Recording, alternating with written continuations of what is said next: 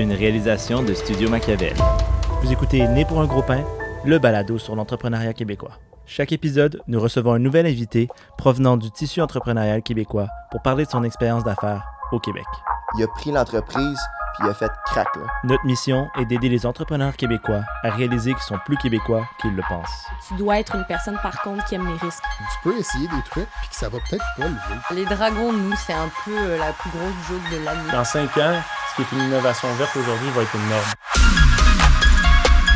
Ici, nous croyons fermement que le Québec a faim de succès. Pour ce 20e épisode déjà, nous recevons William Giroux, cofondateur de KissMe, entreprise de commerce en ligne qui a déjà vendu près d'un million d'étuis personnalisés pour cellulaire, et Arfan, boîte de production vidéo basée à Québec. Nous discutons de l'importance du storytelling en vidéo, d'éducation entrepreneuriale de père en fils et de la fierté entrepreneuriale Boss Run. Pour ce faire, voici vos quotes. Hamza Ganati, stratège authentique, et Louis Palacio, entrepreneur idéaliste. Alors, bienvenue à un nouvel épisode donné pour un gros pain. Aujourd'hui, on reçoit William Giroux de l'entreprise CaseMe et de Arfan. CaseMe qui fait des, des études pour cellulaires personnalisés. Donc, euh, merci William d'être avec nous. Merci les boys. Et Hamza, merci d'être avec moi. Merci Louis, très apprécié. Super, c'était smooth ce coup-ci. Ouais, pour une fois. Nice, nice. Donc d'abord, on aime bien commencer par une question qui brise la glace, qui va nous permettre de connaître un petit peu c'est qui William Giroux pour l'auditoire qui, qui nous écoute. Donc, déjà, on commence avec la question quel type de pain es-tu, Will? C'est drôle, j'en parlais avec euh, ma copine hier euh, pour me préparer, puis euh, elle me trouvait weird avec ma réponse, mais j'ai le goût d'y aller avec un, un pain rustique aux noix. Fancy. Je suis un gars, un gros fan du Seigneur des Anneaux, puis les nains sont habitués de manger du pain genre vraiment consistant. Fait que je suis un gros fan de ça. c'est super bon, puis rempli de valeurs nutritives. Nice. C'est une belle métaphore, ça. J'ai vraiment aimé. T'as bon, elle devait vraiment être genre, what the fuck ah, is going là, on? ça que j'aime autant, le Seigneur des Anneaux, le Hobbit. Ça fait Mm. que à chaque fois que je fais des petites entrées là-dessus, elle trouve pas ça drôle. le, le- le petit côté geek, là. Ouais, vraiment. Nice. Ok, mais nice. Mais regarde, euh, commençons avec le vif du sujet. Donc là, Case Me, euh, je sais pas si vous n'avez pas eu la chance de voir, ben, venant d'un client, témoignage client, euh, collab, euh, Fuck Render, Case Me, le étude cellulaire, top notch, qualité de l'expérience client, top notch, puis ça, je le salue pour ça. Merci. Donc, pour ceux qui savent pas c'est quoi Case Me, peux-tu me parler, c'est un peu de l'histoire, puis de c'est quoi un peu la nature du produit? Comment Ouais. tu gagnes ton pain? Yes. Euh, en fait, euh, on a fondé euh, KSME en 2016. C'est c'est venu d'un d'un projet universitaire. En fait, mon, mon partner Gabriel euh, étudiait au HEC à Montréal. Puis, euh, à la dernière année de son bac, il avait à faire un projet euh, entrepreneurial. Euh, donc, classique, euh, plan d'affaires, euh, etc., etc. Puis, à la fin euh, de son cours, il y avait la présentation. Puis, son, son professeur lui avait mentionné que l'idée était super bonne. Puis ce qui était cool avec son projet, en fait, c'est que Gabriel, son père à lui, a une entreprise en euh, qui s'appelle BCH Unique et Altrum. Puis eux avaient, back in the days, en à peu près 2012-2014, un projet sur la table de faire des étuis pour euh, téléphone cellulaire. Euh, puis l'entreprise pour laquelle, en fait, l'entreprise de son père est spécialisée dans la transformation de, plastique, d'acrylique, etc.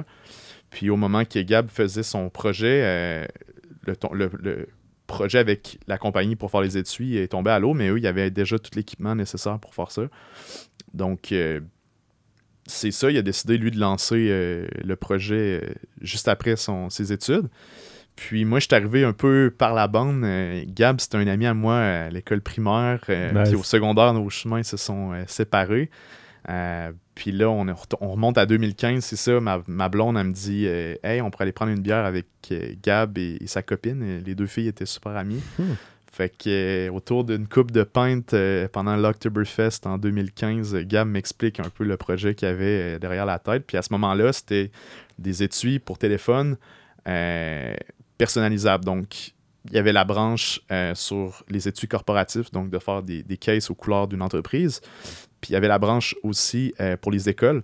Donc, euh, Gab, lui, a étudié au Canada anglais pendant le secondaire, puis quelques années après. Puis si on pense au, collège américain, que ce soit des, des gens qui vont jouer au foot ou peu importe qui, en fait, les gens sont fiers d'aller étudier à Stanford ou Harvard ou peu importe. Euh, puis les gens sont brandés, tu sais, Ah. de la tête aux pieds. Ben là, oui, c'est- le c'est hoodie, le sweatpants, everything. Exact. Fait que l'idée à gamme, c'était de dire on va aller euh, installer en fait des iPads dans les, les procures universitaires, donc l'endroit où tu te déplaces pour acheter tes livres puis acheter tes trucs comme ça. Puis il s'est dit on va pouvoir offrir la personnalisation euh, de l'étui pour les couleurs de l'école.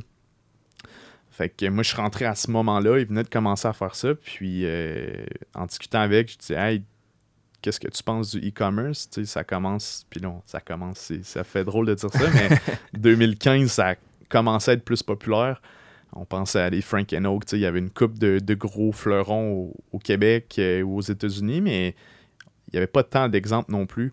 Fait que finalement, euh, mon partenaire, il est super bon euh, technologiquement. Ça fait que j'ai dit, hey, on va faire un Shopify, puis moi, je pourrais m'occuper du, du marketing numérique et des ventes retail. Donc, euh, de fil en aiguille, c'est ça, ça. On a commencé la première année. euh, c'était produit, en fait, dans le sous-sol euh, de son chalet à Saint-René-de-Beauce. Donc, c'était à 15 minutes de Saint-Georges. Puis Saint-Georges, pour les autres, c'était à peu près une minute de Québec. euh, une heure de Québec, pardon. Donc, c'est ça, ça a pris un an, à peu près un an pour, pour lancer le projet réellement. Jusqu'à temps que moi, je lance mon, mon emploi euh, pour euh, m'y consacrer à temps plein. Mhm. Et juste savoir, euh, toi, toi, ton expertise dans l'équipe, euh, justement, tu m'as dit que ton partenaire est beaucoup plus dans la technologie. Toi, c'est plus par rapport au marketing, aux ventes, euh, BizDev? Ok. Exact.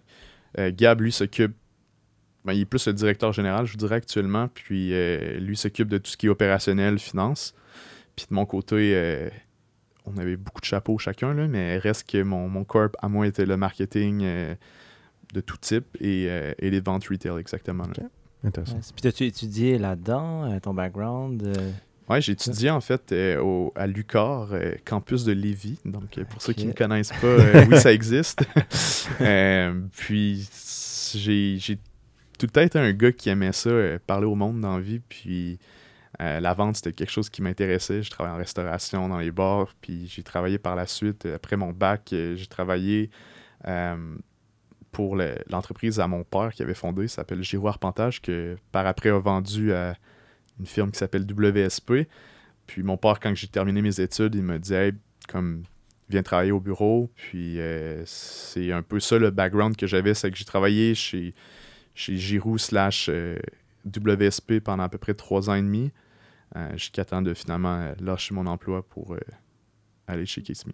Nice. Ce, ce moment-là, tu as été aidé, entre autres, grâce à ton mentorat à travers euh, Anthony Vandram de Poche et Fils. Comment ça, ça partit pas longtemps après que vous ayez parti à l'entreprise, right? Tu as eu la chance d'avoir un mentor. Ouais. Ben, ça remonte, c'est ça, d'encore une fois de quelques années. Euh, Poche et Fils euh, venait de lancer, ça fait peut-être un an que ça existait, puis euh, il était en train de, de tout rafler sur les médias sociaux. Puis moi, je tripais vraiment sur leur branding, sur tout ce qu'ils véhiculaient. Fait que j'ai pogné le téléphone, puis j'ai- composé le numéro de et Fils, puis j'ai juste fait Salut, je voudrais parler à, à Anthony Vandram. Puis là, le monde, il me dit T'es qui?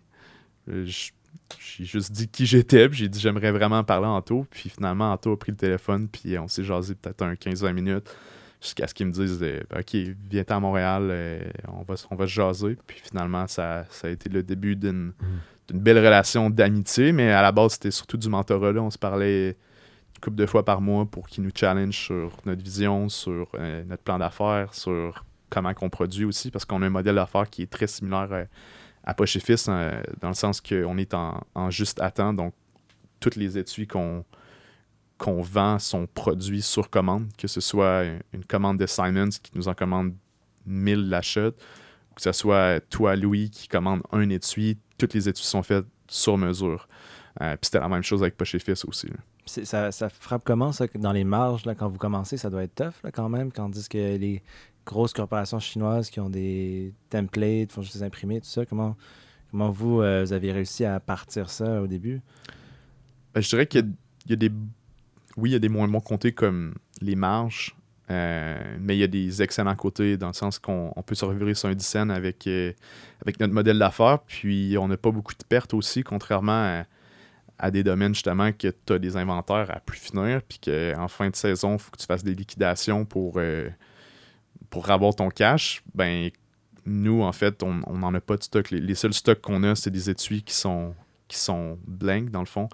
Euh, fait que nous, on importe euh, notre plastique de notre fournisseur qui est, qui est localisé au, au UK. Euh, fait qu'on reçoit les étuis, sont, sont pré-moulés, mais sont, sont tout blancs. Donc, nous, on a tout le processus après de, de transformation du produit. Donc, on, on a des imprimantes commerciales chez Kiss Me, on, on imprime un film.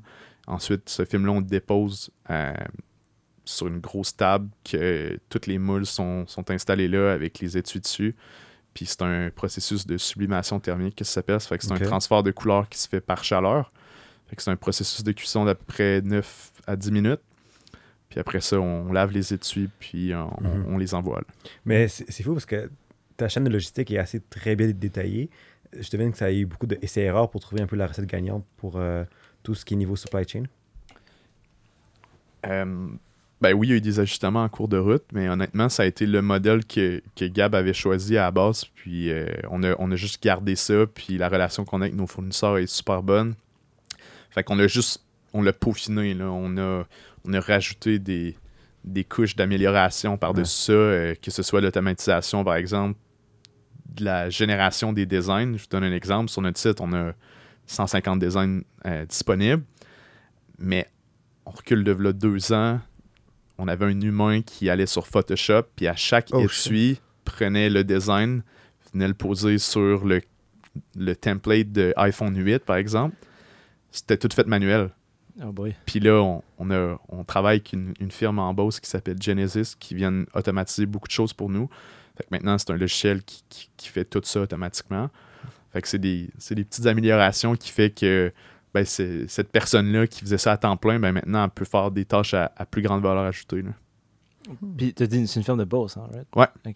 On reviendra tantôt à, Ouais. à ce sujet-là dans, dans la section L'argent du beurre. Ouais, c'est ça. Mais euh, si on continue dans la discussion de production, euh, je lisais un article dans, dans le panier bleu justement sur, sur Case Me, puis tu disais à quel point, euh, si tu pouvais revenir en arrière, peut-être ce serait l'aspect écologique que tu reprendrais, parce qu'en ce moment, vous êtes en train de justement développer ça. Mais vous avez quand même déjà réussi à comme, planter des dizaines de milliers d'arbres. Tu peux-tu me parler un petit peu de comment vous avez intégré cette pensée écologique là maintenant, Mhm. puis les défis avec? Ouais, ben, en toute transparence, euh, comment je dirais, la planète a réellement besoin euh, que les entrepreneurs viennent porter main forte euh, à la société. Là. Vous aviez eu Alex euh, Desabrets de Mhm. Solios qui est, qui est une belle source d'inspiration pour moi. Puis il y en a beaucoup quand même au Québec qui ont fait un virage, euh, entre autres, vers la, la B Corp, B Corporation. Ouais.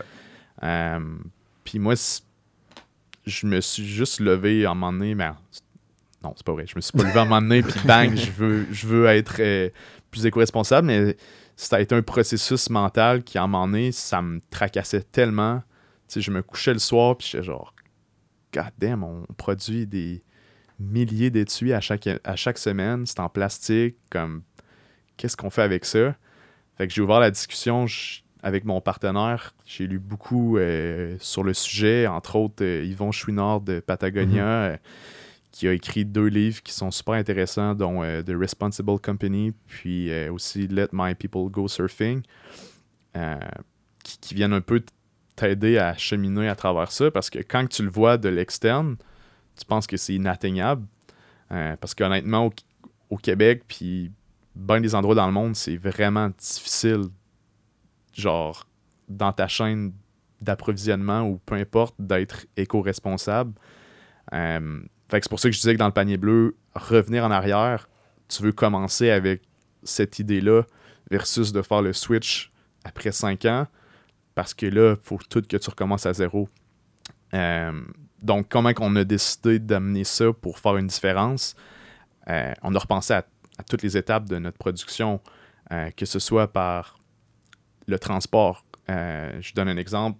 Nos étuis étaient livrés soit par bateau ou soit par avion.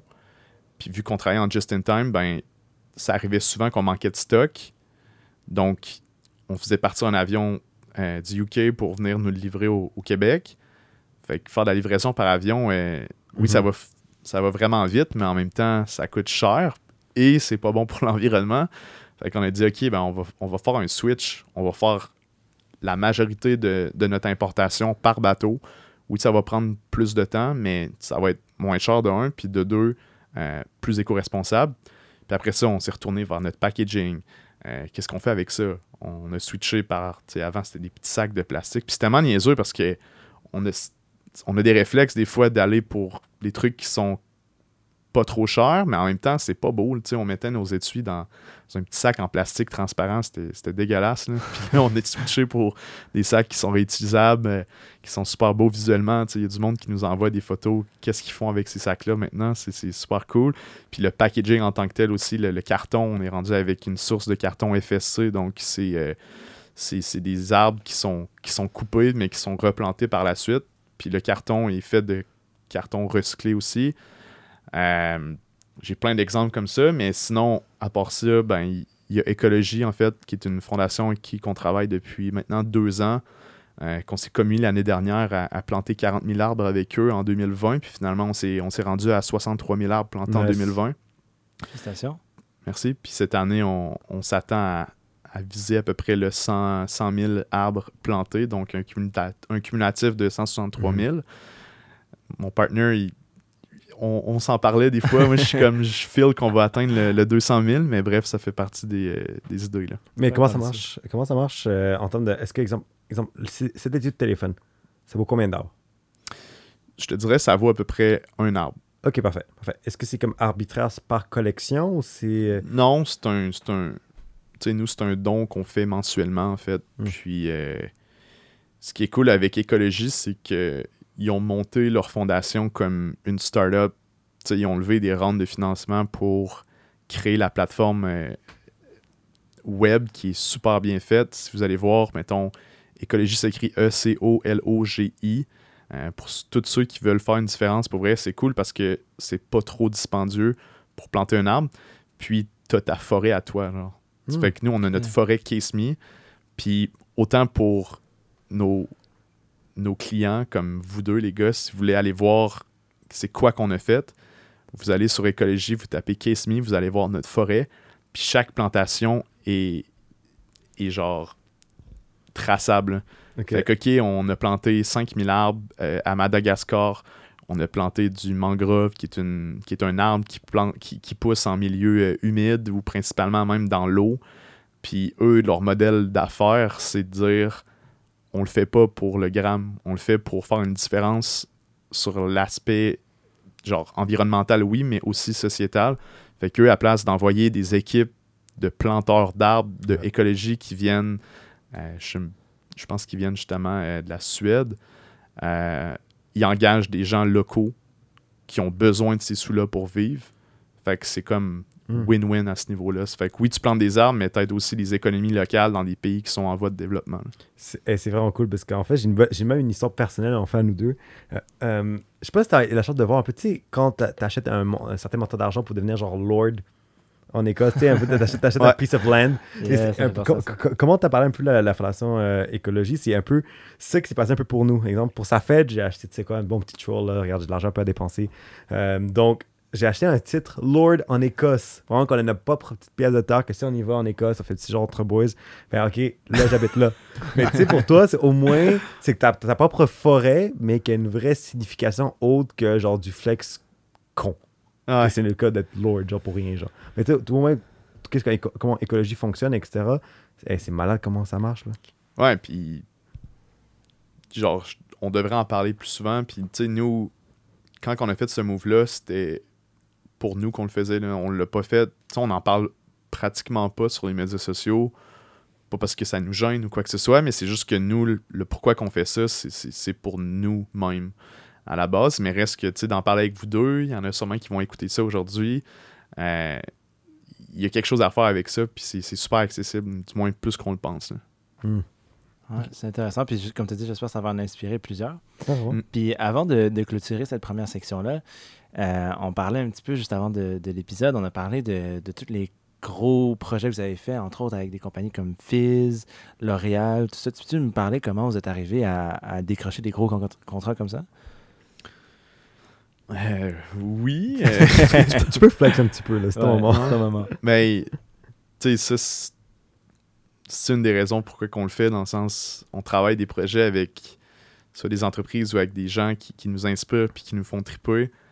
Euh, je prends l'exemple de L'Oréal, Louis. euh, c'est une, relation qu'on tisse depuis à peu près un an, un an et demi avec euh, Landmark puis euh, Mural qui, qui sont des, des amis qui sont à Montréal. Hamza, tu les connais bien. Fait que on avait commencé des collaborations random, dont avec Ricardo Cavallo, avec Fuck Render. Puis par après, ben, Armand qui, qui, qui travaille chez, chez Mural, euh, shout out Armand, mon ami. Shout out, my man. Euh, il a eu l'idée, en fait, de proposer euh, des étuis corporatifs euh, pour des, des grandes entreprises, dont celle de, de L'Oréal Canada. Puis le concept derrière, c'était de, de faire cinq designs créés par des artistes de Montréal, puis axés sur la femme, en fait. Donc, eux, c'était c'était le c'était leur. Comment je pourrais dire, leur sujet pour, pour cette année-là. Fait que euh, ça fait partie. Sinon, on a travaillé avec le Canadien de Montréal. Ça fait deux ans qu'on est fournisseur pour le CH, puis qu'on on fait des projets à gauche, à droite pour eux. Euh, puis honnêtement, euh, ça a été des lignes à l'eau que tu tisses des relations tranquillement, puis à un moment donné, il y en a une de celles-là qui, qui va de l'avant, puis on, on s'arrange pour que ça Mhm. soit bien exécuté, puis que tout le monde y soit gagnant. Est-ce que ça a toujours été des agreements, euh, des, partenariats euh, plus B2B ou il y a aussi eu des volets aussi B2C aussi qui a été fait dans ces partenariats-là? Euh, c'est un mix. En fait, chez Kismi, on, là, on parle plus, mettons, du niveau corporatif.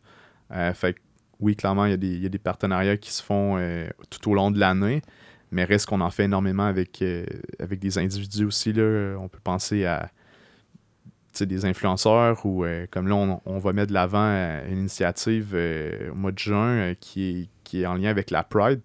Mm. Donc, c'est la deuxième année qu'on fait ça, mais cette année, on le fait en collaboration avec P.O. Baudouin. Puis le concept est vraiment sick, c'est qu'on fait, on fait les étuis, on fait différents étuis qui vont fitter sur les, les couleurs de l'arc-en-ciel.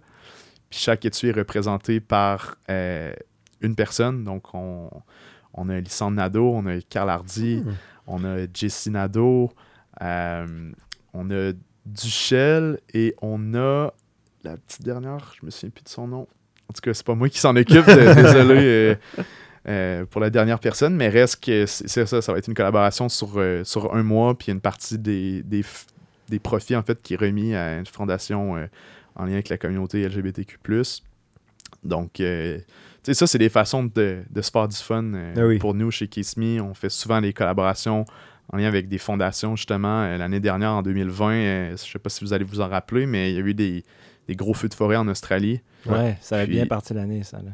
Ouais, c'était c'était assez triste et dévastant. Puis chez Case Me, on est tous des fans d'animaux. Euh, puis je me suis levé un matin, puis j'ai juste dit à l'équipe, pour vrai, ça me, ça me démolit là, de voir ça à la télévision. J'ai dit, faut faire de quoi? Finalement, en 24 heures, notre designer graphique, Justine, s'est retournée de bord, elle nous a fait deux designs. On avait fait un design avec un- des koalas dessus, un avec euh, des, des kangourous. Puis on avait dit que à chaque étude vendue, on donnait 10 à une fondation euh, australienne qui s'appelle Wires Foundation. Puis en un mois, on a, on a réussi à ramasser pour 35 000 de Wow. dons qu'on a remis à cette Oh, fondation-là. Ça fait que, tu sais, ça, c'est les- des small wins pour nous qui, qui nous rend fiers puis qui, qui nous donnent une raison de faire ce qu'on fait aussi. C'est fou. Je te- je t'entends parler, puis je t'entends. euh, et puis euh, j'entends aussi, comme toutes les différentes missions, c'est que c'est bien beau de dire que, genre, ah oui, je, je- genre, je care pour l'environnement, je care pour mes passions, mais c'est toi, c'est tes actions, le, le monde, réellement. Mm. Tu focuses sur le contenu, pas sur le contenant. On en parlait avant, tu sais, c'est... Moi, je ne veux pas que mettre moi ou mon partenaire de l'avant, c'est Case Me, puis des projets qu'on fait, l'impact qu'on fait, c'est ça qu'on veut mettre de l'avant. Mhm. Puis ça, c'est vraiment admirable. Tu sais, on est en train de mettre sur pied, euh, ça fait depuis janvier dernier qu'on qu'on pense au concept, puis là, on commence à l'ajouter à notre quotidien, mais là, vous allez voir dans les prochains mois des, des vraies campagnes là-dessus. On a enfin trouvé un slogan, puis notre slogan euh, en anglais, c'est Dare to be bold, français, oser être audacieux. Puis c'est justement de mettre euh, en lumière euh, des actions, dans, que ce soit dans notre quotidien ou dans le quotidien de nos clients, euh, qui, qui vient un peu mettre l'emphase sur c'est quoi qui, qui te rend audacieux dans la vie. Euh, aujourd'hui, de venir parler au podcast, c'est genre, j'ai jamais fait ça, mais ça me, Tu fais bien, ça me, fais ça bien, me craint de venir faire ça. Ou Louis, on parlait de toi te lancer 100% en affaires. Tu sais, c'est pour chaque personne, être bold, c'est complètement différent. Euh, pour nous, chez Kiss Me, c'est synonyme de tellement de choses qu'on fait au quotidien. Puis ça faisait partie de notre essence, de notre culture. Puis là, c'est de le verbaliser, puis d'essayer d'inspirer justement des, des gens euh, dans nos entourages, puis dans la vie de nos clients, etc. 100%. Et j'ai fait une extension de ce que tu as dit. Maintenant, on est officiellement dans la section de l'argent du bord. Puis je voulais en fait faire une table ouverte, euh, comme assez différent comparé à notre structure habituelle, parce que, évidemment, on n'a pas encore parlé, mais euh, avec Arfan, tu as aussi une expérience en production vidéo. Et notre cher Louis, aussi avec Studio Machiavel, est aussi un producteur vidéo. Donc, en fait, la première question que je vais poser, là, je fais mon animateur, après, je vais manger popcorn pour avoir une discussion de vous deux.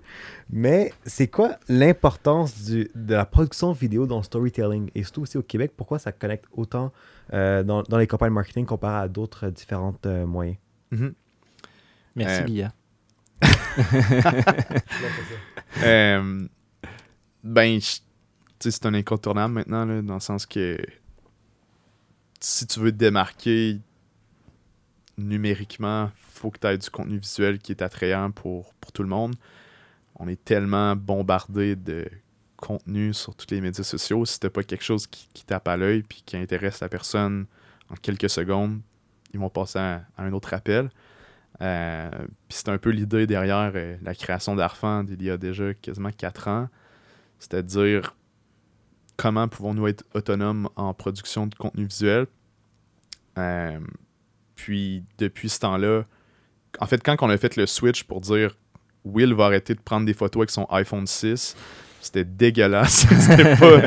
Pour vrai, merci aux, aux gens qui ont cru en nous depuis le jour 1 parce que la première année et demie, deux ans, euh, c'était so-so. Mais par après, c'est ça, on a step up notre game de, de contenu visuel. euh, puis on s'est amélioré au fil du temps. Puis, tu sais, ça fait partie intégrante de, de notre stratégie. euh, on fait des shootings à chaque, euh, chaque mois, chaque deux mois, tout dépendamment des, initiatives qui arrivent. Euh, puis nous, c'est vraiment une grosse partie de nos revenus dans le sens que le contenu visuel qu'on produit, oui, va aller sur euh, des publications qui sont organiques, autant sur Facebook ou Instagram ou Pinterest, peu importe. Mais on a tout le, le côté arrière de ça qui est le paid advertising. Ça fait toutes les campagnes numériques qu'on paye, en fait, euh, il faut du contenu, puis il en faut beaucoup. Euh, le fameux entonnoir d'acquisition, euh, tu commences avec des gens qui te connaissent pas, jusqu'à du monde qui te connaissent un peu, jusqu'à des clients existants. Puis il faut que les gens qui te suivent, ben, ils trouvent chacun leur compte. Donc la production de contenu a aidé vraiment pour ça. là. Mm. Toi, Ouais. Louis, t'en t'en penses quoi? Merci, merci euh, de, de me passer la balle. Non, mais pour vrai, je, je suis bien d'accord. Puis je pense que c'est plus comme avant, c'était un nice to have. Je pense que si on se remet il y a comme 5-10 ans. Mhm. Mais maintenant, avec l'accessibilité puis tout l'influx d'informations qu'il y a, c'est genre, c'est un, c'est un must maintenant être en vidéo. Sans dire que c'est juste ça là aussi. Là. Je crois vraiment qu'il faut varier entre les différents médias. C'est pour ça que Studio Machiavel offre euh, audio, vidéo et photo, by the way.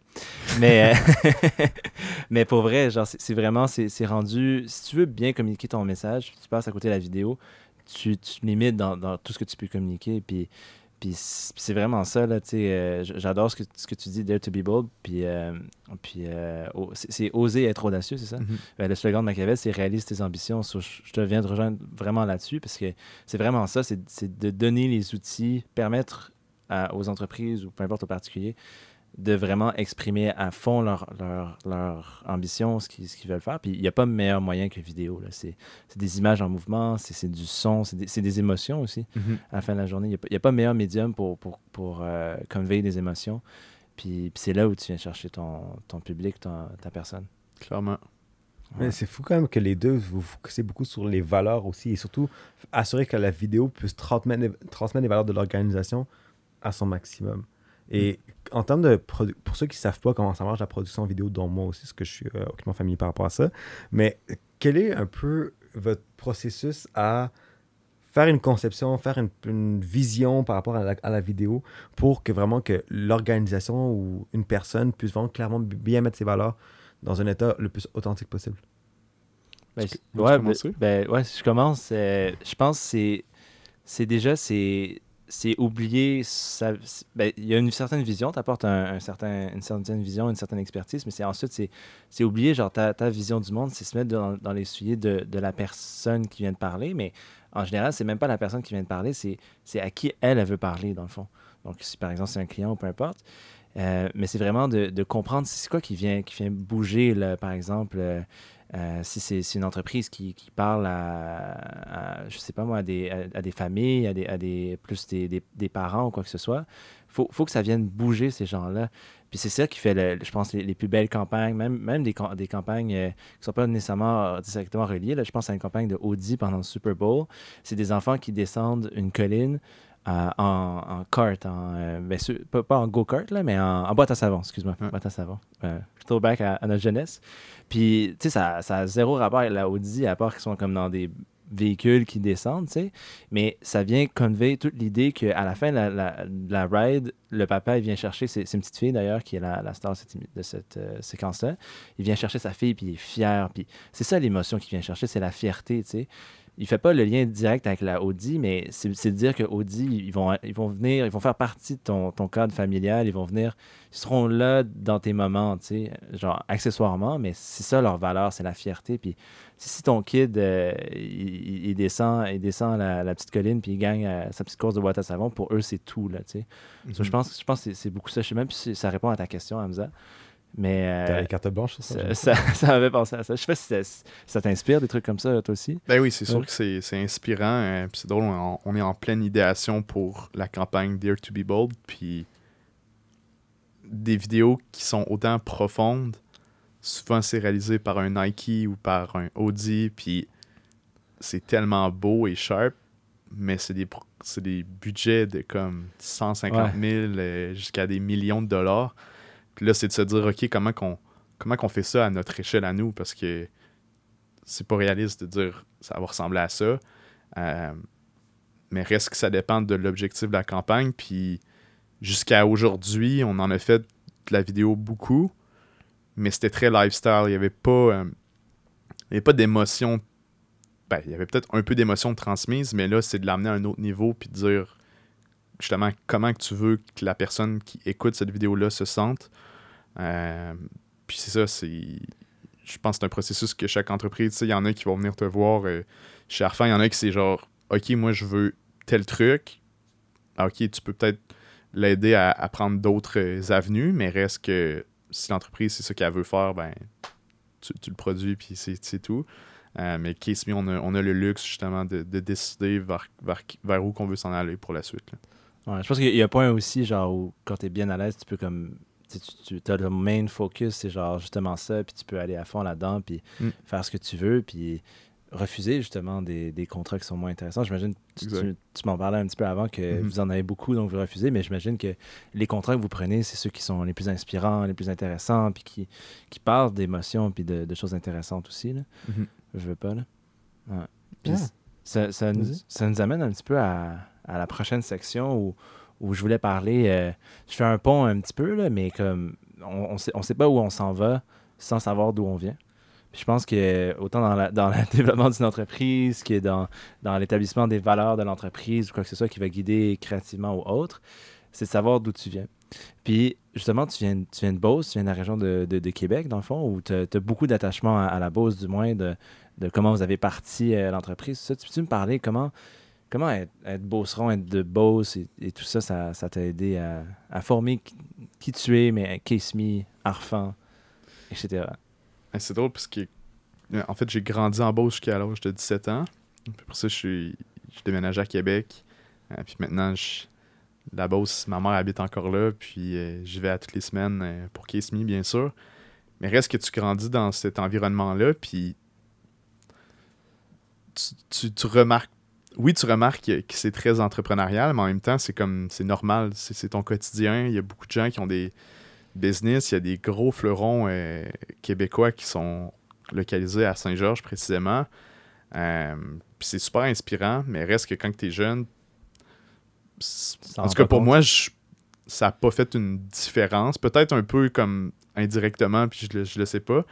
Mais reste qu'une fois que tu es plus vieux, puis là, tu sais, justement, on a lancé Kiss Me, on a décidé de garder ça en Beauce parce que les Beaucerons, c'est des gens hyper travaillants. Je dis pas que les autres personnes au Québec ne le sont pas, mais reste que les gens ont une mentalité très travaillante, c'est un endroit manufacturier euh, énormément, en fait.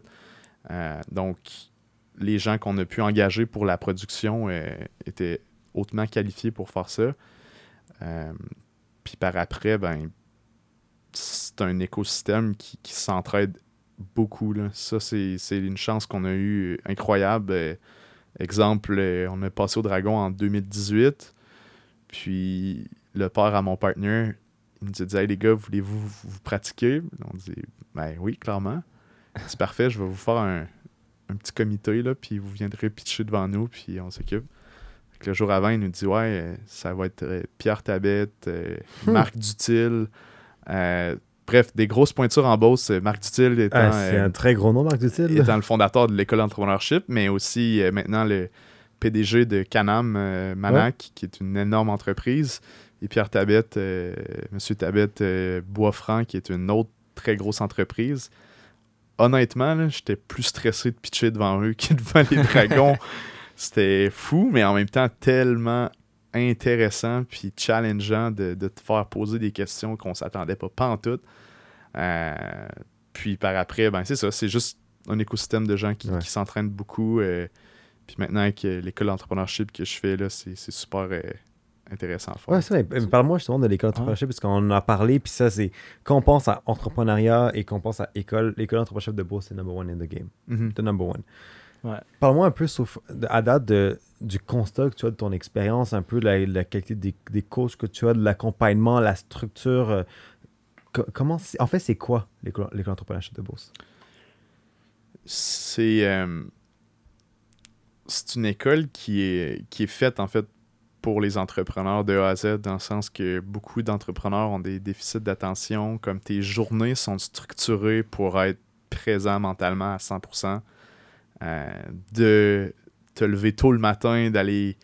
Nous, on l'a pas fait à cause de la COVID, mais d'habitude, les gens vont courir le matin, font des, sports en équipe.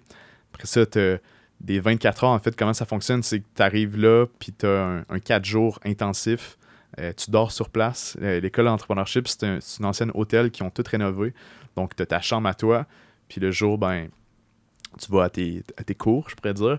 Chaque séjour est, meublé, en fait, de deux 24 heures faites par des entrepreneurs euh, petits, moyens, grands. Mais la plupart du temps, c'est moyen à grand ou très grand. Puis euh, ils viennent, en fait, parler de leur expérience. Euh, ils ont tous un sujet précis à couvrir, puis ils viennent challenger là-dessus. On fait beaucoup d'activités aussi. On est, je crois qu'on est 24 entrepreneurs dans chaque cohorte. Euh, moi, je fais la cohorte émergence, donc c'est des, des plus jeunes entrepreneurs ou des gens qui sont en, en début de- d'entreprise. je pense que je suis le deuxième plus jeune, là, mais sinon, la moyenne d'âge est peut-être autour de 32 à 34 ans à peu près. Ah ouais. Euh, puis c'est vraiment le fun pour vrai. C'est, c'est- Chaque séjour est révélateur, je pense, pour une partie de ta vie. Là. Euh, puis ça crée des liens tellement puissants avec des gens qui, qui te voient sous ton meilleur jour, mais sous ton pire jour. Il y a du monde qui fond dans là. Des fois, on, on traite de des sujets super sensibles pour certaines personnes, puis les gens se trouvent à nous parce qu'on on se doit rien. On, on se connaît pas, mais en même temps, on se connaît tellement parce qu'on vit tout ça ensemble. Fait que c'est comme un stage pour ces personnes-là de s'ouvrir, euh, de laisser sortir le méchant, puis de célébrer les victoires aussi. Fait que ça crée un sentiment de communauté qui est super puissant. Euh, L'entraide aussi à l'intérieur de ce groupe-là est, est incroyable. Là, on, on est en train de rénover les bureaux de Case Me. J'ai un entrepreneur-entraîneur qui appelle, donc c'est des gens qui viennent faire les 24 heures. Monsieur Patrick Morissette, euh, l'entreprise Emblème. Euh, on a décidé d'aller avec lui pour tout faire la rénovation de nos bureaux. Fait que, tu sais, c- naturellement, ça vient créer des liens euh, Ouais. très cool.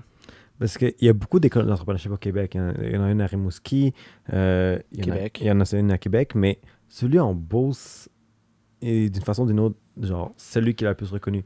Et qu'est-ce qui est intéressant à travers ton histoire, c'est que c'est l'aspect de communauté. Tu sais, en Beauce, justement, c'est un groupe de travailleurs. Si quelqu'un, justement, a un projet euh, très important, mais tout le monde n'hésite pas à se mobiliser pour aider la personne à réussir. Et c'est un reflet avec l'école d'entrepreneurship de Beauce justement cet aspect de collaboration, cet aspect qu'on est là tous ensemble pour les hauts et pour les bas. Et tu l'as vécu, je, je le devine. Ouais, puis c'est qu'on oublie souvent que c'est accessible de parler à quelqu'un. je trouve qu'on manque des fois d'initiative de cogner à une porte, comme j'ai fait avec Anthony Vandram il y a quelques années. Genre, c'est quoi le pire qui peut t'arriver? Si t'as le goût de parler à X personnes, là, essaye-le, genre. Parce le que- pire qui arrive, c'est qu'ils te répondent pas. Ou qu'ils te disent non, mais dans les deux cas, Au pire. c'est pas si grave que ça. Fait que je trouve que c'est ça que ça vient de t'ouvrir les yeux, de dire Hey, crème, oui, là, c'est une, c'est une communauté qui nous permet de peut-être avoir plus de facilité à parler à certaines personnes, mais reste que dans la vie de tous les jours, ça te fait juste te faire réaliser que crème, c'est c'est facile à faire, là, plus qu'on Mhm. pense. Est-ce que tu parles d'initiative et t'as- et t'as pas précisé, tu nous as parlé de ça avant, puis je veux le préciser maintenant qu'on est on record, mais t'es parti de Québec jusqu'à Montréal pour aller voir Anthony. Les personnes que, que juste de partir de Laval, Montréal, c'est trop, trop loin, là. Ouais. trop compliqué. Non, non, toi, tu étais assez motivé, tu as montré du drive à, à conduire 5 heures de route ou 3 heures de route, dépendamment de, du trafic. Ouais, Pour aller je- voir un 5 heures. euh, c'est quand que t'as fait Montréal-Québec, toi? non, non, mais ça, dé- hey, ça dépend. Je vais dire, ça dépend du trafic, ok? je vais me défendre pour cette opinion-là. Mais, ouais, c'est- man, c'est fou. C'est fou. Ouais. Puis- Mais ça vient juste démontrer à quel point t'as le goût, là. Tu sais, c'est. Je suis rendu. Tu sais, je pense que tu fais ta chance dans la vie, là, mais la semaine dernière, j'ai eu la chance de faire un café virtuel avec Dominique Brown de Chocolat Favori. Ça fait une couple de fois qu'on se parle. Ce qui est drôle avec Dominique, c'est que, 3 ou 4 ans, quand on est passé au Dragon, il, il est passé sur nous. Mais maintenant, Ah il- il, vient me challenger, puis je me sens tellement chanceux de pouvoir parler à ce gars-là, qui est un humain incroyable, avec une entreprise qui est exceptionnelle. Mais de l'extérieur, je me serais jamais dit, crème, à un moment donné, tu vas prendre des cafés une fois de temps en temps avec, euh, avec lui. Mais oui, why not? Genre, c'est. Mhm. Nice. Et, et regrette pas d'avoir pas financé euh, ouvert ta business? Oh, on s'en est jamais reparlé de ça. Prochain café, vous en parlez. ouais. Mais nice. Puis, euh, juste une dernière question. Si tu pouvais venir de n'importe où au Québec, autre que la Beauce, est-ce que tu le ferais? Si tu, tu changerais ça? Changer de où que je viens? Ouais. Non. Non. hein? Non, non, c'est Ah vraiment un, un beau coin de pays, euh, des gens incroyables, super humains. J'adore le Québec, euh, pas le Québec, la Beauce, pardon. Euh, c'est sûr qu'il y a plein de belles régions au Québec, euh, dont, mettons, la Gaspésie. Je trouve que les Gaspésiens, c'est des gens raw. Tu sais, si tu vas là-bas, puis c'est genre no bullshit, c'est c'est vraiment cool. Mais tu sais, je trouve que chaque région au Québec a leur beau côté.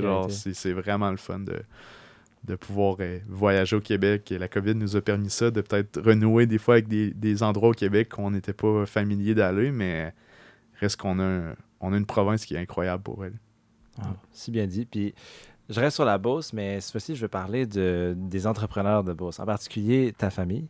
Tu viens d'une lignée d'entrepreneurs. Est-ce que ça a influencé énormément? Comment.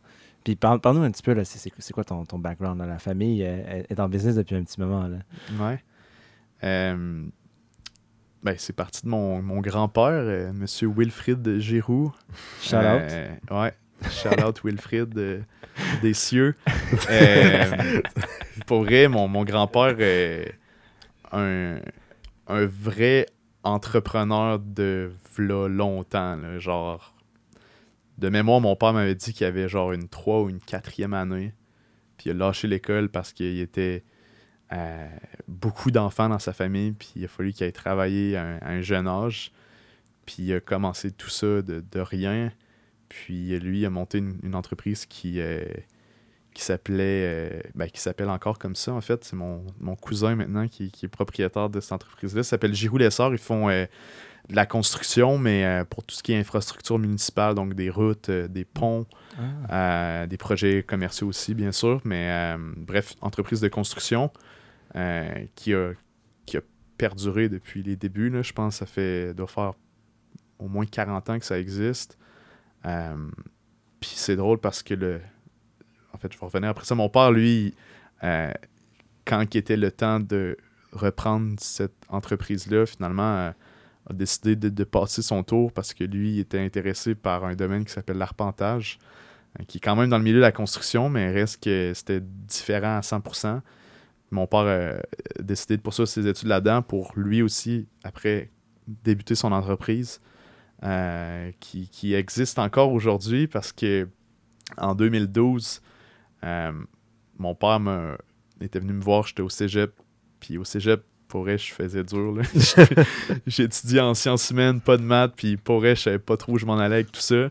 Puis mon père il est venu s'asseoir avec moi un soir quand j'étudiais, puis il me dit Hey Will, si ça tente de reprendre la business, genre, faut que tu fasses un move là, là.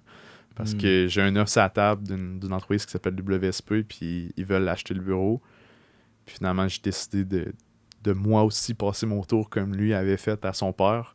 J'ai dit, je sais pas plus ce que je vais faire, mais je le sens pas. Genre, je suis pas. euh, être arpenteur, c'est comme être ingénieur, mais peut-être différent, là, mais reste que c'est énormément de maths. Puis moi, les maths, euh, à ce moment-là, j'haïssais ça.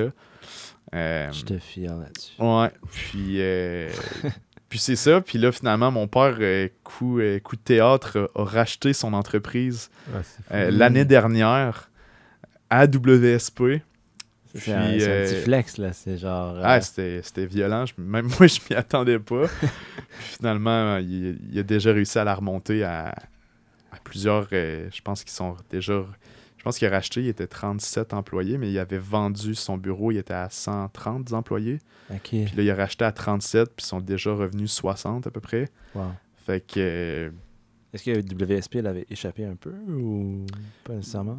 Pas nécessairement échappé, c'est juste que c'est une firme d'ingénierie à base, puis WSP, qui est, une magnifique entreprise, pour vrai, euh, ils ont, ils ont branch out dans plein de domaines. Ils ont une firme d'architecture, ils ont, ils ont- différentes boîtes connexes à l'ingénierie, mais reste que l'arpentage, c'était un, un essai qu'ils faisaient, puis ça n'a pas fonctionné ni dans l'Ouest canadien, euh, ni au Québec.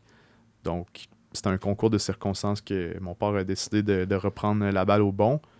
Puis moi, ben, j'ai fait la même chose un peu avec lui quand il m'a parlé de, de Giroud à l'époque. et J'ai dit non. Puis là, tu vois, Giroud Arpentage, ben, depuis qu'il a racheté, j'ai donné un gros coup de main pour, euh, pour tout ce qui est marketing, former une équipe à l'interne pour, Cool. pour faire Nice. ça. là. C'est quoi de l'ar- l'arpentage pour quelqu'un qui connaît peut-être pas ça et qui se demande depuis 15 minutes de quoi on parle? Bonne question. Euh, de L'arpentage, en fait, moi. Euh, ouais, c'est ça.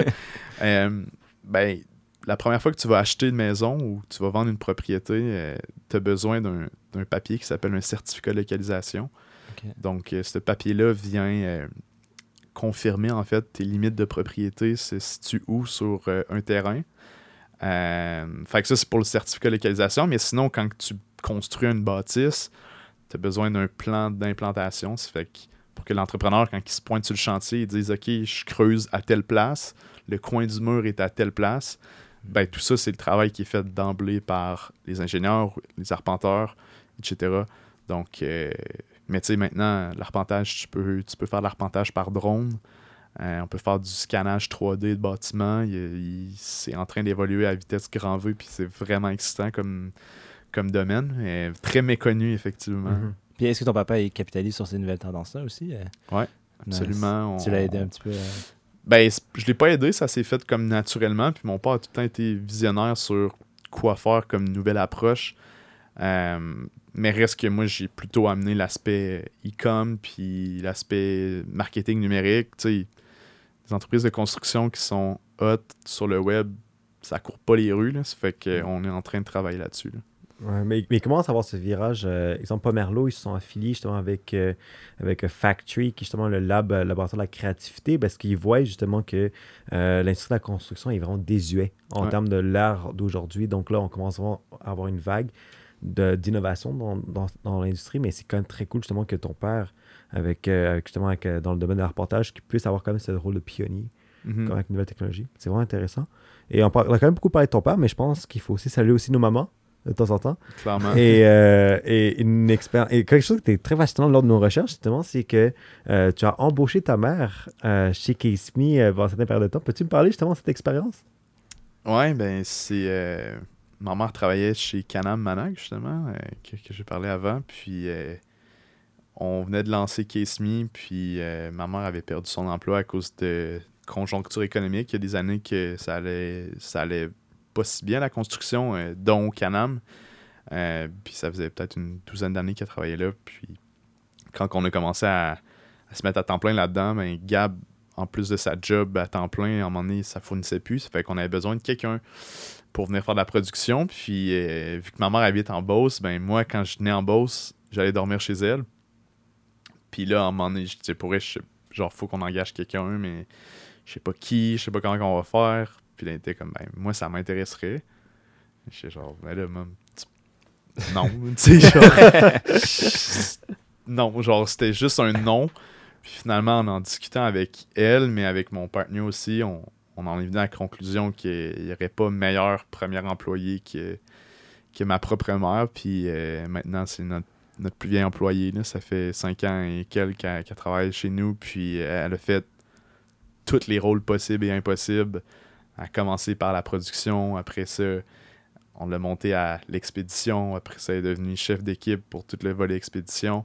Euh, puis là, depuis deux ans, plus niveau administratif avec Gab, elle s'occupe de la comptabilité. Ma mère, pour elle, c'est un- une petite mine d'or euh, Wow. sur deux pattes. Puis c'est la.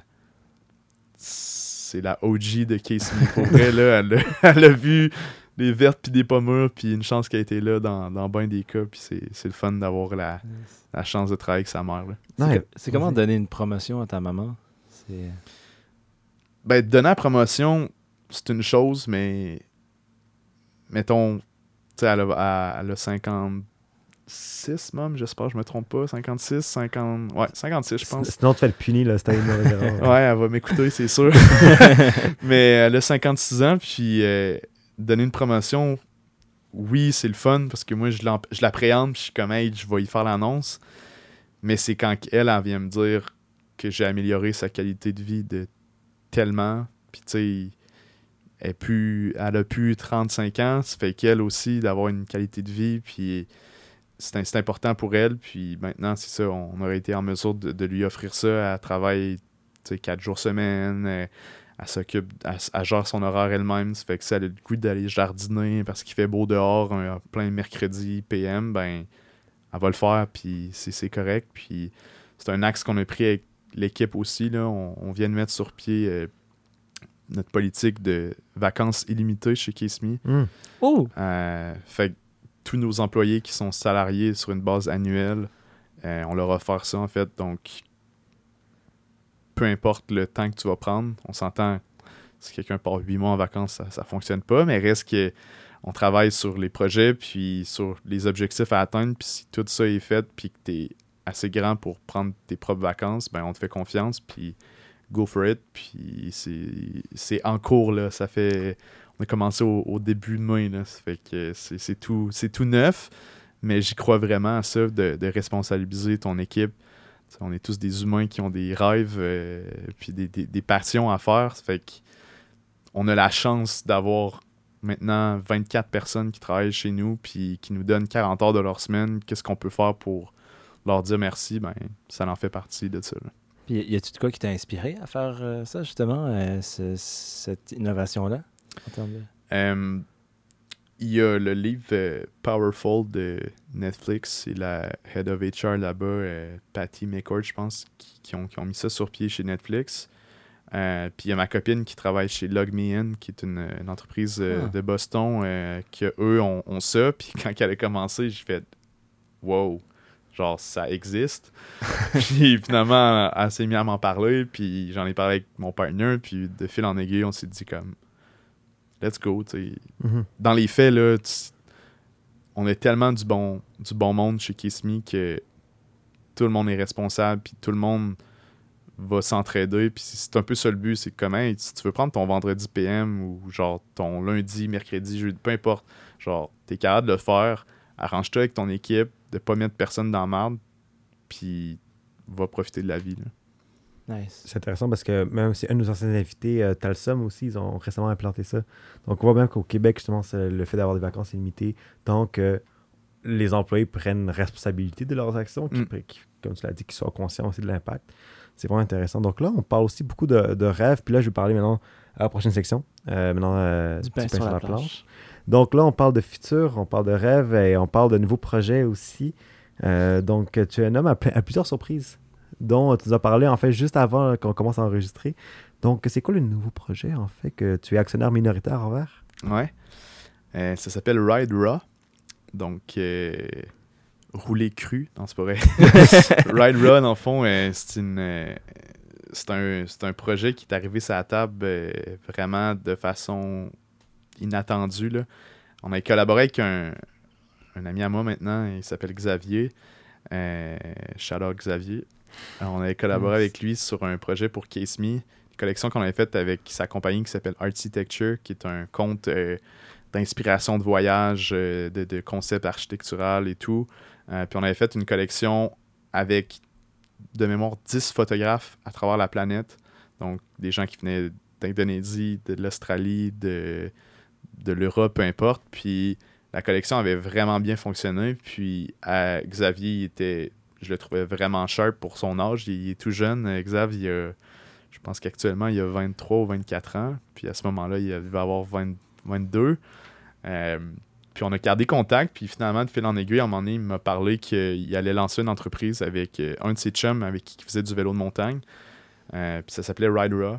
Puis au début, l'idée était seulement qu'on s'appelle une fois de temps en temps, puis que je donne du feedback, puis peut-être des conseils pour, pour les enligner sur le lancement. Puis jusqu'au jour qu'il me présente en fait le, visuel, en fait le site web de Ride Raw. Puis j'ai fait Wow, ok, c'est vraiment beau ce que tu as fait. Ben, en fait, j'ai dit c'est qui qui a fait ça, puis il m'a dit c'est moi.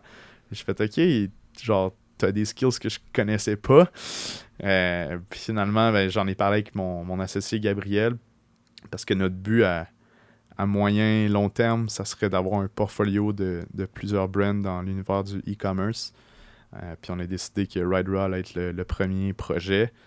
Donc, euh, l'autre gars qui est, Raphaël Jicker, qui, est un, malade pour vrai, c'est un gars qui est titillé en, génie mécanique, puis euh, c'est le fou de mountain bike qui fait des, trucs pas possibles que vous pourriez voir sur notre page Instagram. Puis c'est le, cerveau derrière tous les designs, c'est lui qui s'est occupé du branding, c'est lui qui fait tous les designs qui font sur les shirts. Euh, fait que euh, un beau, un beau quatuor de, de, de gars qui, qui trippent, dont les deux gars, Xavier et Raph, que c'est vraiment des. sont vraiment inspirants pour vrai, puis c'est beau de voir ça parce que avec Ride Raw, on recommence à zéro, mais ça me donne tellement espoir de travailler avec des gars de même qui, qui ont faim puis qui, qui veulent avancer. c'est fou parce que on, on s'en parlait un peu, mais il y a tellement de projets sur le, sur le e-commerce euh, qui vient que là, justement, à partir de ton expérience, tu as même devenu justement un conférencier à la journée e-commerce. Donc, tu as vraiment battu une réelle expertise avec Case Me, puis le fait que tu as, tu as un peu redonné au suivant avec des projets émergents euh, pour partir, oui, un portfolio, mais aussi juste que l'écosystème du e-commerce puisse grandir Mhm. tous ensemble. Euh, mais je vais poser par contre une autre question, c'est que au cours des dernières années, euh, je, je pense que vous l'avez tous vu un peu dans vos publicités YouTube, mais les fameux gourous du dropshipping, du e-commerce, ah, ben, c'est ça. Ben oui, ach- achetez pas un cours sur YouTube, euh, je vous conseille fortement. Si on peut sauver un petit 300 US à, des gens, ouais, c'est Ah ouais. c'est toute la même chose, puis c'est de la sauce. Voilà. Mais je vais quand même parler par contre de, de- à partir de, de tes observations. C'est quoi les projections d'avenir sur le e-commerce? On a beaucoup parlé du dropshipping, mais est-ce que tu vois des nouvelles tendances? Est-ce que tu vois une évolution, surtout aussi avec la pandémie, que ça a accéléré justement l'importance vraiment de- du e-commerce et du Shopify, etc. Comment toi tu le vois de ton côté? Euh, il y a plusieurs directions à aller sur cette question-là. Euh, je pense qu'il y a un des points, mettons dropshipping, ça va rester. Là, il, y a un- il, y a des, il y a des entreprises que c'est leur modèle d'affaires qui fonctionne super bien. Euh, les, les 3PL aussi, il y a beaucoup d'entreprises qui fonctionnent avec un 3PL pour, pour leur shipping, etc. 3PL? Ouais, third party logistic. OK. Donc, euh, c'est qui t'envoie, en fait, mettons, ton inventaire euh, chez. Mettons que Machiavel, peut-être un 3PL, ben, Machiavel, t'as as le stock de Case Me, t'as le stock Mhm. de Poche t'as t'as différents stocks, puis toi, tu t'occupes de shipper ça au client. Nice. Euh, ça, c'est une belle stratégie quand tu veux t'exporter ailleurs qu'au qu'au Canada. M- Même dans la restauration, ça commence à faire, c'est qu'exemple, euh, je sais pas si vous connaissez tous un peu le YouTuber MrBeast. Ouais. Ah, Euh, donc, quoi? MrBeast. Donc, c'est un peu le plus gros, YouTube- un des plus gros YouTubers en ce moment. Là. Il a comme 60 millions d'abonnés, il etc. f- fait des vidéos genre euh, je donne des Lambo à tous mes amis ou euh, genre euh, en tout cas bref. Ouais, continue. bah, ouais, c'est fou. Mais en fait, lui, en fait, il a fait un- une chaîne de restauration qui s'appelle Mr. Mr. Br- Mr. Beast Burger, quelque chose comme ça. Et en fait, c'est que les, le real estate qu'il a, justement, c'est la location. C'est donc, il a loué quelqu'un qui gère son supply et que- qui vend les burgers pour lui, puis lui, aussi sur une forme de commission. Donc, comme ça, il assure qu'il, par exemple, son expansion, il a pu être présent dans tous les États-Unis en l'espace de un mois sans directement être propriétaire justement de, tous ces real estate-là. Mhm. Ce qui est quand même très intéressant sur l'avenir des supply chains, puis la logistique, puis tu l'as très bien mentionné, justement, qu'il y a une forme de popularité par rapport à ça. Ben oui, puis tu sais, Amazon, Walmart, c'est ces deux marketplaces qui sont en expansion constante. Euh, je pense que c'est des beaux leviers pour certains types d'entreprises, pour d'autres, pas du tout. Nous, on, on a fait le. En fait, notre partenaire qui est Novatise, qui, s'occupe de notre volet web, euh, on a fait des recherches avec eux pour voir que finalement, c'est tellement compétitif. Amazon pour un produit qui est comme un case de téléphone, soit que tu peux te faire copier ou soit que le client qui voit ça sur son, sur son Amazon pas capable de faire la différence entre la qualité ou, ou non. Ça fait que nous, on a misé sur le bon vieux branding, de se dire on crée notre image, on crée notre communauté, puis c'est ça qui fait que tu vas perdurer dans le temps. Parce que si t'es là pour faire quelques dollars rapidement à cause d'un trend sur du dropshipping X, ben ça va durer un an ou deux, puis après ça, c'est terminé, il faut que tu passes à un autre projet. Versus de bâtir vraiment un brand de A à Z que les gens veulent racheter dans le futur, ça c'est c'est là le. C'est là l'avenir, je pense, du e-com. Nice. Puis je veux un autre point avant qu'on qu'on conclue, euh, euh, qu'on s'amène vers la conclusion. euh, on parlait, euh, j'étais même très impressionné dans la, dans la préparation euh, du, du balado. Tu disais que tu te levais à 5 h du matin. Parce que on en a parlé un petit peu, si les gens y suivent, t'as Case Me, mais t'as aussi Arfan. Donc faut que tu fais tout ça dans une journée. Puis euh, ce qui fait que tu te lèves à 5 h pour pouvoir fit Arfan, si je me trompe pas, puis ensuite Case Me. C'est, c'est- comment, tu- comment ça a changé ta vie? Tu- Si tu veux même parler justement au niveau personnel, comment ça t'a aidé aussi? Puis est-ce que tu conseillerais ça à tout le monde de se lever à 5 h du matin? Non. Genre, je pense pas que c'est applicable à, à- à tous, malgré le fait que le corps humain est une, une belle machine qui, euh, qui s'adapte à tellement de trucs. Puis ça, c'est le quoi que mon père me disait. Tu mets ton corps dans une situation X, puis va trouver la façon de s'y adapter. On s'entend, vas-y, pas trop extrême, là, mais reste qu'en général, l'adaptation se fait sur sur un délai X, mais tu sais, moi, c'est parti du fait que c'est pas parce que je voulais me lever tôt, c'est à cause qu'il me manquait de temps dans une journée pour avoir une qualité de vie qui, était, qui était intéressante. Euh, au début de Case Me, dans le temps que je travaillais avec WSP, ben, ça faisait que le soir, j'avais pas beaucoup, pas beaucoup de temps à moi, ni à moi, ni à ma, à ma copine. Donc, euh, à un moment donné, je trouvais que c'était assez de d'aller l'aborder, puis de, de retourner travailler, puis le lendemain, elle se lève, puis toi, tu es encore en train de travailler. Ça fait que finalement, tu fais, tu fais juste travailler. Fait que ça a été un peu par nécessité qu'à un moment donné, j'ai décidé de commencer à me lever tôt. Ça a été progressif, honnêtement. J'ai pas commencé du jour au lendemain, bang, tu te lèves à 5 h. Maintenant, c'est même 4h30, 4h45, mais à 5 h, bang, t'es es prêt à commencer. Mais tss, après, pour vrai, ça a pris au moins un an ou deux avant que ça devienne le fun. Les premiers hivers, tu te lèves, là, puis 4h30 ou 5h le matin, puis il fait noir, noir, noir. Là. Tu es assis dans ton lit, tu te dis, qu'est-ce que je fais là? Genre, Genre, le nombre de fois que j'avais cette conversation-là avec moi-même de faire, qu'est-ce que tu fais là?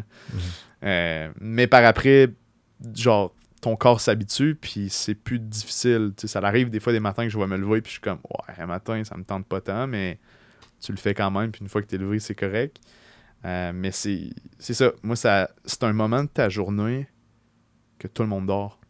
Je pense que Kobe Bryant a déjà dit de quoi du genre de comme quand tu travailles, quand que les autres dorment ou, ou ne travaillent pas, ben c'est là que tu vas chercher ton, ton avance sur les autres. Fait que moi, d'avoir maintenant trois business, moi, à 8 heures, le téléphone se met à sonner, là, puis ça l'arrête pas jusqu'à comme 5 heures le soir. Puis à travers ça, tu bookes des meetings ou avec des, plages que tu veux travailler sur un projet.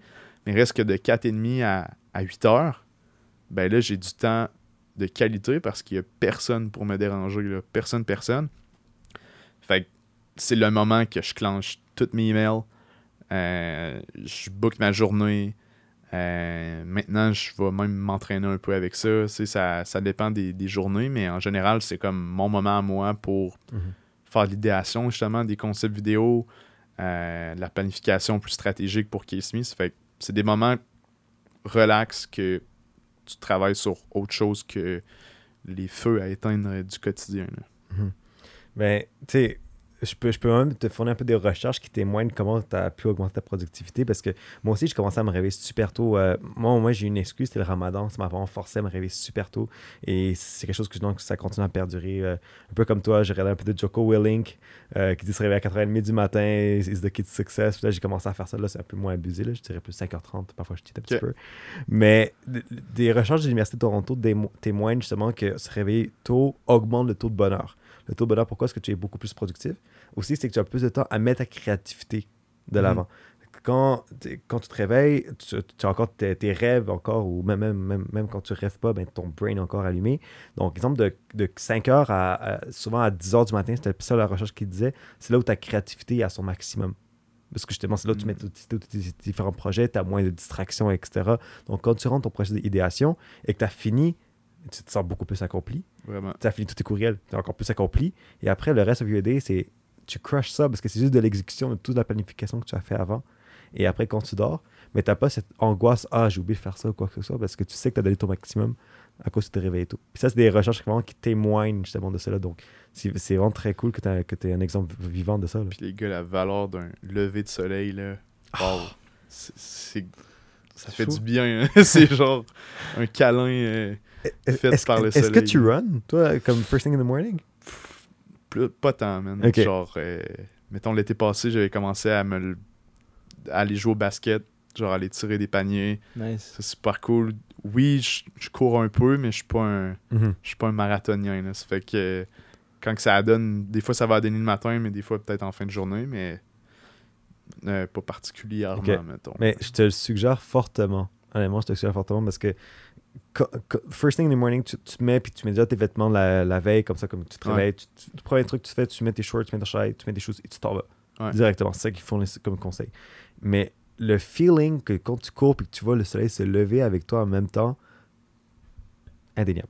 Je te le dis, je te le, je te le souhaite, je t'encourage. En plus, tu vas, on fait finalement un peu en primeur, mais tu vas parler avec PH Quentin très bientôt euh, pour Sans filtre, mais lui qui est un avid de coureur aussi, Ouais. je pense qu'il pourra aussi donner un peu de témoignages par rapport à cela. Donc, euh, who knows? Clairement. tu pourras voir ça. Merci. Welcome. Puis ça m'amène justement à la conclusion un petit peu du, du balado, mais on a une question qu'on qu'on veut absolument te poser avant la fin. On veut savoir, est-ce que le Québec, selon toi, est maintenant né pour un gros pain? Euh, oui et non, mais dans le sens que je trouve qu'on a fait tellement un beau pas en avant dans les dernières années, puis l'entrepreneuriat est, est en plein essor. Euh, reste que. Je pense que oui, en fait. Mais c'est juste qu'il va tout le temps y avoir des, des, des bâtons qui vont se mettre dans tes roues, puis des gens qui vont te dire, hey, c'est pas une bonne idée ou peu importe. C'est juste laisser ce, ce bruit-là de côté, même si c'est vraiment dur quand c'est quelqu'un de proche de toi qui, qui croit pas en ton projet. Euh, mais je pense que les dernières années, puis même les dernières décennies, là, on a tellement des, des beaux, des belles histoires à succès au Québec, euh, qui- des gens qui ont été à l'international. Euh, je pense que oui, de plus en plus, c'est quelque chose de, de présent. Puis je le vois dans les interactions que j'ai avec des, des jeunes, des fois, quand je vais donner une, une conférence dans une école, des choses comme ça. Tu sais, je vois dans le regard des jeunes des étoiles qu'on n'avait pas à, mon âge quand j'étais à leur place. Ça, c'est vraiment cool de voir cet intérêt-là pour, euh, pour des jeunes qui. Je pense que ça commence vraiment tôt, l'entrepreneuriat, dans le sens que à l'école, il y a des gens qui vont viser des carrières. Tu sais, quand tu es vraiment jeune, tu sais, quelqu'un, un kid de 8 ans qui dit je vais être médecin, il y en a d'autres qui vont dire je vais être astronaute, puis il y en a d'autres qui veulent dire je sais pas trop, mais souvent ces gens-là, qui est peut-être un 20% des gens qui sont à l'école ou même 30%, ils ont besoin d'un petit coup de pied dans le cul puis de se faire montrer c'est quoi les autres opportunités, dont l'entrepreneuriat qui, qui je trouve méconnu dans le contexte scolaire. Fait que je pense que c'est un learn in progress pour, euh, pour les communautés, pas pour les communautés, les générations futures, je veux dire. Puis on, on espère avoir un petit impact là-dedans. Hein. Je suis né pour un gros pain. On l'espère. Nice. J'en doute pas. Puis si euh, on te laisse euh, un petit une minute entre toi et la caméra juste ici, si tu pouvais nous dire un petit peu, euh, une dernière fois, un, un petit pitch de, de Case Me, de Arfan et ton nouveau projet également. Puis ensuite, où on peut retrouver euh, tous tes réseaux et toi-même. Euh, ben, Kiss Me. euh, c'est quoi tu veux que je dise exactement? Ton, ton pitch, ton, Ouais, ton c'est petit- c'est un moment de gloire, là. Go Ouais, for ok. it. Enfin, non, on peut te suivre. Ben, je pense juste que pour tous ceux qui sont en entreprise, euh, faites ce que vous aimez faire, guys. Puis c'est. C'est tellement gratifiant de pouvoir travailler avec des gens puis monter des équipes pour faire une différence à une échelle X, Y, Z. Euh, pour ce qui est de Case Me, merci à toute mon, mon équipe euh, d'être là euh, dans mon quotidien. Euh, vous pouvez nous retrouver sur tous les médias sociaux, at Case Me Design. Euh, merci à Fred, mon partenaire de Arfan. Donc, euh, même chose, tous les médias sociaux, Arfan Imagerie. Sinon, ma, nouvelle gang de boys de Ride Raw. Euh, même chose, ride.raw sur tous les médias sociaux. Puis euh, surtout, merci à vous, les gars, de m'avoir accueilli. Puis merci de faire ça pour, pour le Québec. C'est vraiment intéressant de vous avoir jasé. Ah, c'est vraiment cool. Eh, vraiment, merci. D'être venu à toi. Pour vrai, j'en ai écouté la plupart de vos podcasts, puis c'est, c'est tout le temps euh, des sujets d'un qui se complètent un sur l'autre. Euh, puis c'est ça, vous avez vraiment de la belle qualité de, de gens qui sont venus, puis euh, continuez comme ça, les gars, c'est vraiment cool. Et c'est déjà la fin de l'épisode. On tenait à te remercier d'être un affamé, d'être un fan du balado Né pour un gros pain et de croire en notre mouvement. On a beaucoup de nouveautés qui s'en viennent pour toi cette saison et on espère que tu resteras à l'affût. Sur ce, on se revoit très bientôt pour un prochain épisode.